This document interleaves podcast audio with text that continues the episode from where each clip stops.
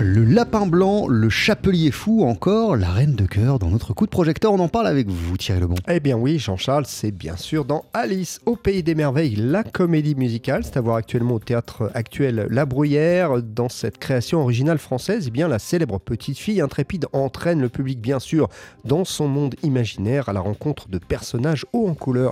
On écoute Marina Pangos, c'est elle qui met en scène ce spectacle. L'inspiration de base, c'était vraiment le roman de Lewis Carroll. Ensuite, quand il a fallu le mettre en scène, euh, effectivement, moi j'ai beaucoup euh, écouté de musique qui s'inspirait de Alice euh, au Pays des Merveilles. J'ai beaucoup regardé des peintures, des illustrations aussi. j'ai pas trop voulu me replonger dans le Disney parce que j'avais peur un peu de tomber dans les écueils justement. L'idée c'était vraiment de créer comme un espèce de, de grand, grand mélange et mash-up de tout ce que cet univers-là pouvait nous inspirer.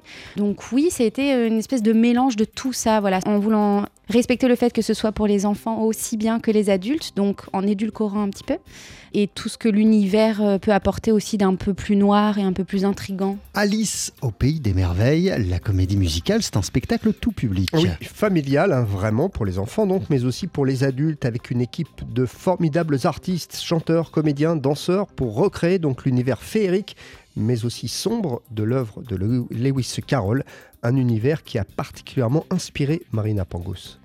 Ça a tout d'inspirant. En tout cas, pour moi, ça a tout d'inspirant.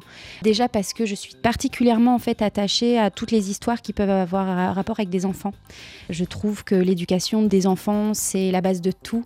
C'est ce qu'il y a de plus merveilleux, c'est ce qui construit le monde de demain et c'est faire rêver les enfants et leur apprendre, leur aider à développer leur imagination, développer leur sens critique, à se remettre en question, à questionner le monde. C'est ce qu'il y a de plus important à mon sens. Et donc dans Alice, je trouve qu'il y a tout ça. Il y a la résonance de quand on est enfant, on a envie d'être grand, on croit tout savoir, on croit mieux savoir, on n'a pas envie qu'on nous donne des ordres en général, ou alors on les comprend pas toujours. Et donc il y a vraiment cette, cette essence même là chez le personnage d'Alice. Cette œuvre-là, euh, elle a tout.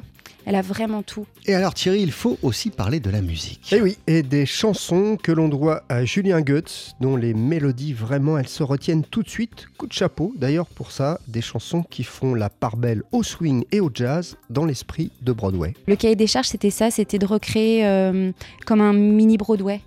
Et d'ailleurs, les musiques, là, je me rappelle quand les premières fois que j'ai découvert les musiques, j'ai sautillé. Euh, les premières fois qu'on était en salle de répétition et qu'on imaginait les chorégraphies et qu'on les essayait, on, riait, on frétillait. Il y a quelque chose, il y a vraiment. Euh, la musique fait vraiment, euh, a vraiment amené toute la couleur, en fait, de ce spectacle. Et, pour moi, la mise en scène, ça a été très limpide, très, très limpide. C'était très clair, en fait ah ok, ce personnage, c'est son humeur, c'est ça sa, caractéristique. Euh, la musique, elle commence comme ça, elle nous emmène ici, elle finit là, c'est logique, c'est logique. Tout était très limpide et très excitant, très très excitant.